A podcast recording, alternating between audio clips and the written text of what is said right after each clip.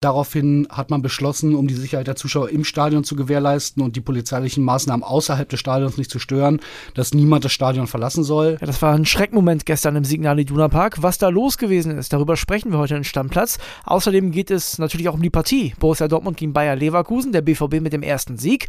Und wir sprechen über die 15.30-Konferenz, denn auch da war eine Menge los. Was in den Spielen so abging, das hört ihr jetzt. Ich bin André Albers. Stammplatz. Dein täglicher Fußballstart in den Tag.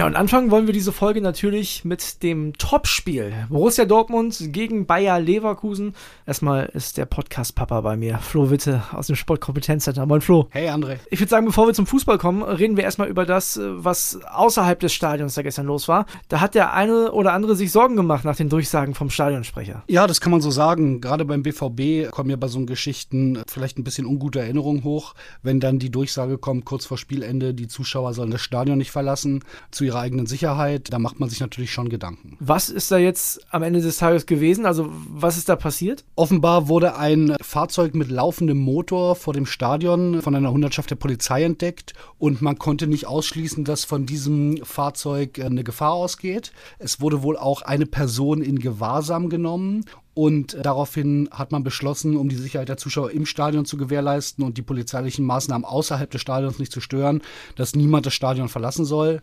Das war dann für rund 28 Minuten der Fall. Danach hat der BVB im Stadion bekannt gegeben und auch über seine sozialen Medien, dass die Zuschauer jetzt das Stadion verlassen können. Und jetzt am späten Samstagabend sieht es wohl so aus, dass der laufende Motor des Fahrzeuges einen technischen Grund hatte und Stand Samstagabend keine Gefahr von diesem Auto ausging. Das ist erstmal beruhigend, könnte sich natürlich aber bei den Ermittlungen noch was rausstellen.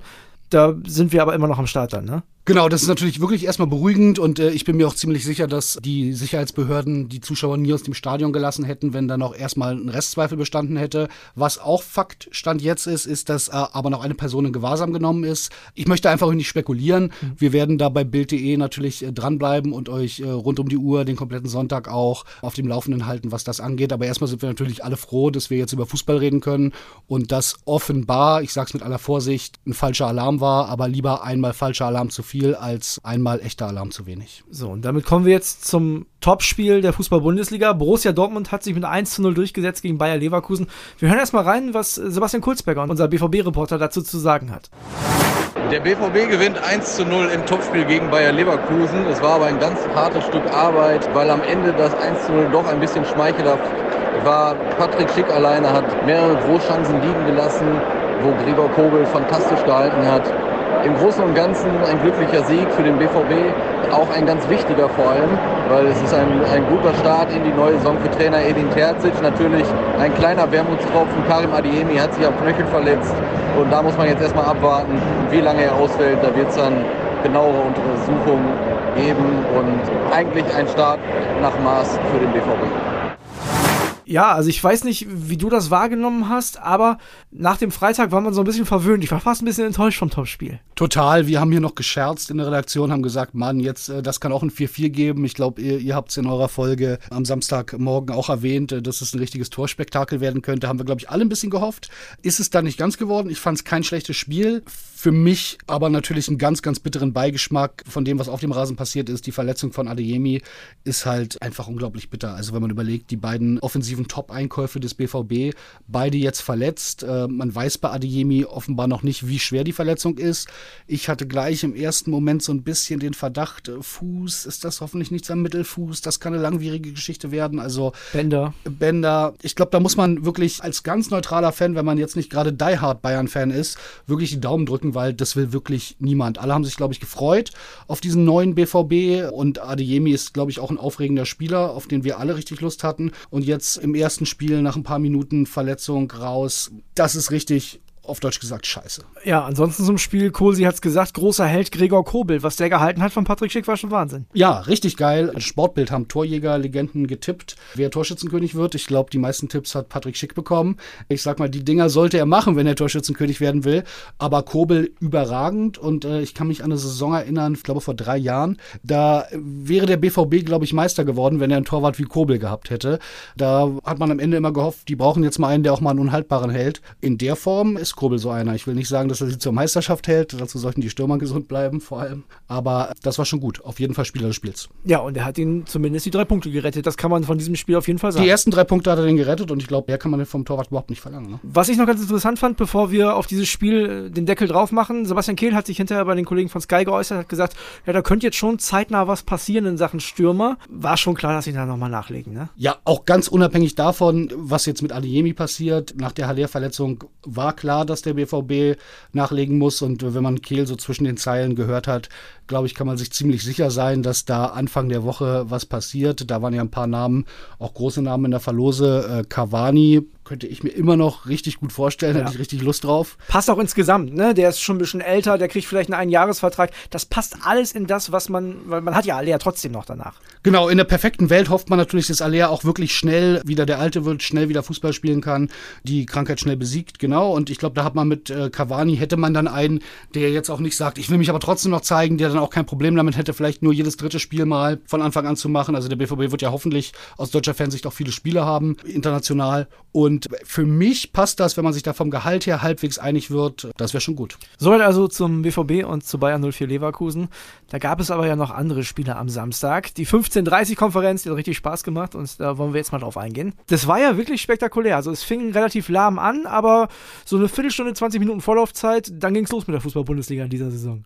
Absolut, hat richtig Spaß gemacht, die Konferenz wieder. Man hat nochmal so richtig gemerkt, was man vermisst hat die ganze Zeit. Und ich habe mich ja gestern so ein bisschen auch geärgert und vorgestern habe gedacht, Mann, warum setzen die so viele geile Spiele auf den ersten Spieltag an? Weil auf dem bin ich ja eh heiß. Also die hätte ich dann lieber vielleicht am 11., 12. Spieltag, wo die Euphorie ein bisschen nachgelassen hat. Jetzt im Nachhinein kann man sagen, war schon ganz cool, die ganzen Ansetzungen und hat einfach richtig Bock gemacht, Vorfreude und man ist gleich wieder voll drin. Ich würde sagen, wir fangen mal direkt an mit den Gewinnern und Verlierern. Verlierer für dich? Also wenn ich jetzt Frankfurt Frankfurt außen vor lasse, wenn ich jetzt über die äh, erste Konferenz quasi spreche, dann muss man sagen, führt, glaube ich, an Hertha kein Weg vorbei. Ja. Bin ja Berliner, Westberliner so ein bisschen mit Hertha sozialisiert worden und ich bin da einfach schon wieder todesgefrustet. Das vierte Derby in Folge verloren. Da muss man sagen, Union ist sowas von, und das wird Kili jetzt gerne hören, schöne Grüße an dieser Stelle, die glasklare Nummer eins in dieser Stadt. Glasklarer geht's gar nicht mehr. Und das ist ja auch nicht nur so, dass man jetzt sagt, ah, Hertha, die haben ganz gut gespielt und haben mit ein bisschen Pech da jetzt verloren. Die wurden da gestern einfach wieder ganz deutlich teilweise an die Wand gespielt. Und Union, wenn man guckt, fünf Kilometer mehr gelaufen. Da muss mir auch keiner erzählen, äh, Hertha wollte aber, nee, offenbar wollte Union viel, viel mehr. Und äh, das macht mich einfach wütend. Ja, das ist schon Wahnsinn, muss man sagen. Im Pokal ausgeschieden, jetzt das. Und ich weiß, mit Kili wäre es schwerer, jetzt die Diskussion zu führen, gerade als Westberliner. Ganz ersparen kann ich Ihnen die aber trotzdem nicht. Äh, Sprachnachricht kommt rein. WhatsApp ab. André Schatzi, hier ist er, dein Stadtmeister zum vierten Mal in Folge gewinnen meine Roten, meine Eisernen, das Berlin Derby. Richtig, richtig geil. Absolut cooles Spiel. Äh, Hertha wirklich chancenlos, muss man ja so sagen. Wir waren drückend überlegen. Äh, geile Neuzugänge dabei. Ich freue mich einfach. So kann die Saison weitergehen. Eisern. Werbung. Die heutige Folge wird wieder präsentiert von unserem Partner Neobet und da gibt es ein paar interessante Sachen, die ihr euch auf jeden Fall mal anschauen solltet. Zum einen gibt es ja die geboosterten Quoten, ne? die hat man sonst so vor dem Spiel gefunden, jetzt auch während des Live-Spiels. Also könnt ihr auf jeden Fall mal reinschauen und es gibt ja diese coole neue Wettart. Wir haben schon mal drüber gesprochen, die Spielerduelle. Da könnt ihr den einen Spieler der einen Mannschaft gegen einen Spieler der anderen Mannschaft antreten lassen. Ihr sagt, wer trifft öfter oder ihr könnt auch sagen, die treffen beide gleich oft, zum Beispiel gar nicht. Also, könnt ihr machen, könnt ihr drauf setzen, das Ding hat Neobet exklusiv. Ja, Kuss geht raus, erstmal an Neobet wieder und die haben was ganz Spezielles für euch, liebe Stammis. Es gibt 10 Euro gratis Wettguthaben für Neukunden mit dem Code Stammplatz 10 auf neobet.de oder in der App. Könnt ihr da auch ganz einfach machen. Einfach bei der Registrierung auf neobet.de den Code Stammplatz 10 zusammen und 10 als Zahl eingeben und sofort landen 10 Euro gratis Wettguthaben ohne Einzahlung, unverbindlich und kostenlos auf deinem Wettkonto. Ja, und Kili, Einzahlung ist ein gutes Stichwort. Zusätzlich auf die erste Einzahlung erhält man 200% Bonus bis zu 50 Euro. Zahlt man also 25 Euro ein, bekommt man 50 Euro Wettguthaben on top. Also insgesamt 75 Euro. Alles legal und offiziell, denn Neobet hat eine deutsche Lizenz, ist also whitelisted. Spielteilnahme ab 18, Glücksspiel kann süchtig machen. Hilfe unter buwei.de. Werbung Ende. Ja, dass der oben auf ist, ist ja klar. Ne? Sei ihm gegönnt gegönnt heute auf jeden Fall.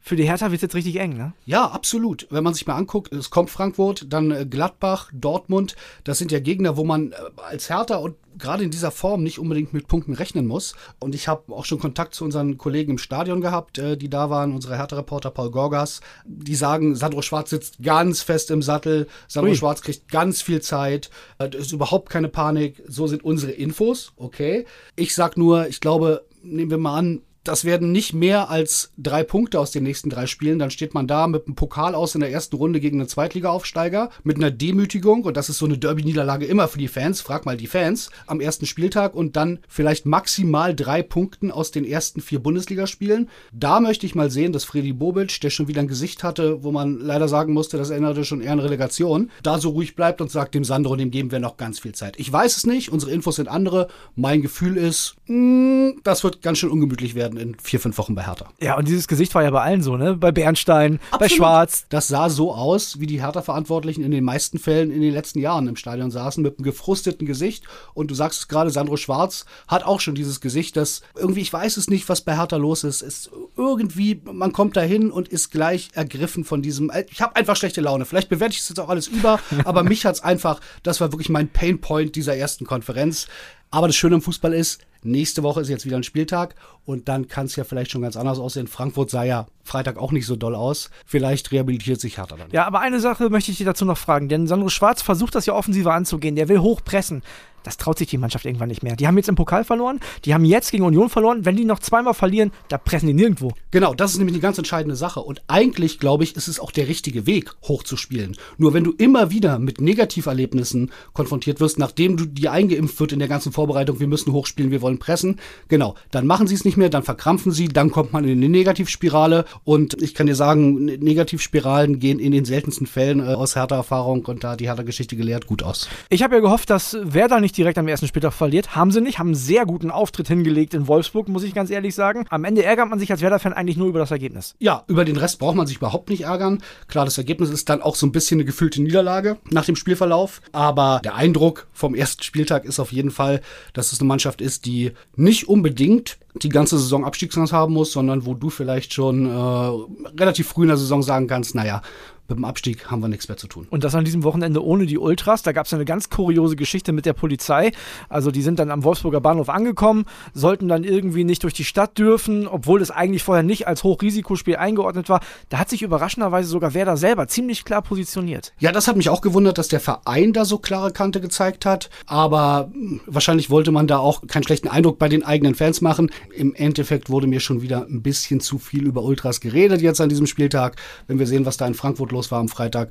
Und jetzt auch von daher für mich wirklich nur ein ähm, Nebenkriegsschauplatz. Ja, wir können über ein Stadion reden, wo ehrlich gesagt nicht so viel los war. Und da haben einige Leute echt was verpasst, und zwar über Augsburg. Da hat die Heimmannschaft zwar kein gutes Spiel gemacht, aber der SC Freiburg, der hat abgeliefert. Genau, wenn wir über Gewinner reden vom ersten Spieltag, jetzt nehmen wir mal den Freitag wieder raus. Die Bayern sicherlich der ganz, ganz große Gewinner, ist es für mich äh, Freiburg. Also, wer das Spiel gesehen hat, klar, es war nur in Augsburg, aber wie die gespielt haben, wie ansehnlich die gespielt haben, da weiß man absolut, warum die dieses Jahr im Europapokal spielen.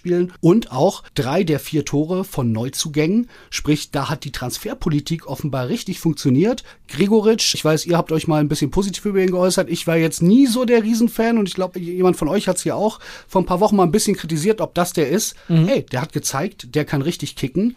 Dann dieser Grifo-Freistoß. So viele sehen wir davon nicht in der Saison in der Bundesliga. Da sieht aber der Gikiewicz auch sehr schlecht aus, fand ich. Ja, danach war bei Sky bei den Kollegen eine schöne äh, Großeinstellung zu sehen von seinem Gesicht und er hat sich selbst, glaube ich, ein bisschen gewundert und auch erschrocken, wie gut der Grifo den Ball getroffen hat. Aber klar, ich sag mal, Manuel Neuer hält den in der Regel. Ich habe übrigens die ganzen Bully Blitz Vorschauen gemacht und da habe ich mit Tommy Lipke, unserem Freiburg Reporter, über Gregoritsch gesprochen und der hat gesagt, der hat sich einen Mentaltrainer geholt, der arbeitet viel, der ist komplett in Form. Täuscht dich da nicht, weil ich war nämlich der, der skeptisch war. Ein Tor, eine Vorlage, hat mich erstmal stumm gemacht. Was lernen wir daraus? Erstens, Bully Blitz Vorschau hören macht schlau. So. Zweitens, Tommy Lipke, bester Mann, Grüße gehen raus. Gucken wir vielleicht mal zur Partie Gladbach gegen Hoffenheim. Habe ich ein sehr enges Spiel erwartet. Die Freude auf dieses Spiel hat mir der Posch so ein bisschen genommen. Der kriegt diese frühe gelb-rote Karte. Ich weiß nicht, wenn man gelb hat, ob man vier Minuten später da so hingehen muss. Hat seiner Mannschaft auf jeden Fall einen Bärendienst am ersten Spieltag erwiesen. Ja, absolut. Das habe ich auch gedacht. Und das ist natürlich dann äh, total schwer, wenn du so früh in Unterzahl bist, auch gegen eine Mannschaft wie Gladbach, die sich letztes Jahr ja sicherlich total unter Wert verkauft hat. Also jetzt mindestens wieder in Normalform ist, da zu bestehen. Und ich muss dir da recht geben, als wir das Ding gesehen haben, da kannst du so reingehen, wenn du völlig unvorbelastet bist. Und dann ist schon mutig, weil wenn ein Schiri da mal ganz kleinlich ist, aber okay, aber nie im Leben mit Gelb. Also uh, ob der nach seiner Sperre, äh, die jetzt kommt, äh, nochmal so schnell in der Startelf steht, weiß ich nicht. Ein Spiel haben wir noch, und zwar Bochum gegen Mainz. Und da muss ich dir ganz ehrlich sagen, da mache ich mir schon Sorgen. Bei Mainz, Burkhardt ausgefallen, Wittmar ausgefallen. Und trotzdem hat Bochum keinen Punkt geholt.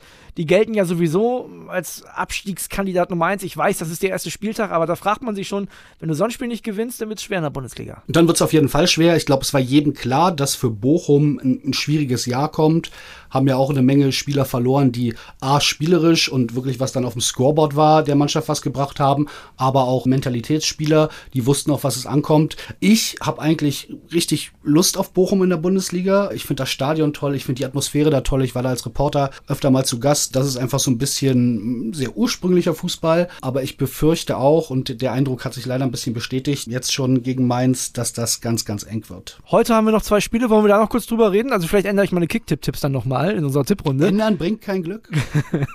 Erste Partie heute 15.30 Stuttgart gegen Leipzig, da ist der Favorit schnell ausgemacht, ne? Ja, absolut. Also auch Leipzig natürlich der Eindruck, gegen Bayern war nicht so doll, aber Stuttgart überraschend passiv in der Transferperiode. Warum die nicht mehr gemacht haben, also sie wollten sicherlich mehr machen, das hat da nicht so richtig gepasst. Dann hatten sie ja Ärger mit Karasor. Sicherlich auch eine Geschichte, die die Mannschaft irgendwo im Unterbewusstsein, also sagen wir es vorsichtig, nicht gerade beflügeln wird. Klar. Und von daher, Leipzig muss eine Reaktion zeigen zeigen. Da erwarte ich eine ganz, ganz deutliche Geschichte. Also der Standard 1 zu 2 Tipp auf den Favoriten wird da nicht reichen bei Kicktipp. okay, und dann, das ist wahrscheinlich trotz Werder Bremen die spannendste Rückkehr in dieser Saison in die Bundesliga und auch ein ganz spannendes Spiel zum Start. Köln gegen Schalke 04 ja, ich glaube, als ganz neutraler Fußballfan muss man sich da einfach drauf freuen. Das wird richtig, richtig cool werden. Da wird richtig gute Stimmung sein in Köln. Schalke wird auch emotional an die Sache rangehen und ich glaube, da kann man nur jedem sagen, eigentlich so ein bisschen, wenn man jetzt sagt, Berlin Derby turnt mich nicht so richtig, dann eigentlich das Spiel des Spieltages, wenn man ehrlich ist. Und ich werde es mir auf jeden Fall angucken. Und über diese beiden Spiele reden wir natürlich unter anderem auch morgen. Morgen eine Neuheit haben wir schon angekündigt. Morgen gibt es einen Vodcast. Möchtest du mal sagen, was dahinter steckt? Genau. Jeden Montag werdet ihr die Montagsfolge als Kunden von Bild Plus auch im Video sehen können. Das heißt, ihr seht Kili und André, wie sie den Podcast, die ganz normale Folge, einsprechend diskutieren, sich ja manchmal, ihr wisst es, auch die Köpfe einhauen. Das Ganze aber hinterlegt mit den Szenen des Spieltages aus der Bundesliga. Also immer passend. Wenn da nochmal die Hertha-Blamage aufgearbeitet wird oder der Supersieg der Bayern, dann seht ihr da im Hintergrund die Tore, die besten Szenen. Also das lohnt sich richtig. Hebt das Ganze nochmal auf eine ganz neue Stufe. Allerdings keine Angst. Wer weiter den Podcast ganz normal nur hören will auf dem Weg zur Arbeit, kann das natürlich auch machen. Ich lege nur wirklich jedem am Herz, Montag ab 6 Uhr einfach mal bei Bild.de reinzuklicken und zu gucken. Da wird man das Ganze sehen können. Und wer noch nicht Kunde bei Bild Plus ist, der sollte es sowieso auf jeden Fall werden, denn das lohnt sich ja ganz unabhängig davon. Also, morgen Podcast und Vodcast. Wir sind heiß. Kili dann auch wieder am Start. Flo, ich danke dir. Gerne, André. Mach's gut. Ciao. Stammplatz. Dein täglicher Fußballstart in den Tag.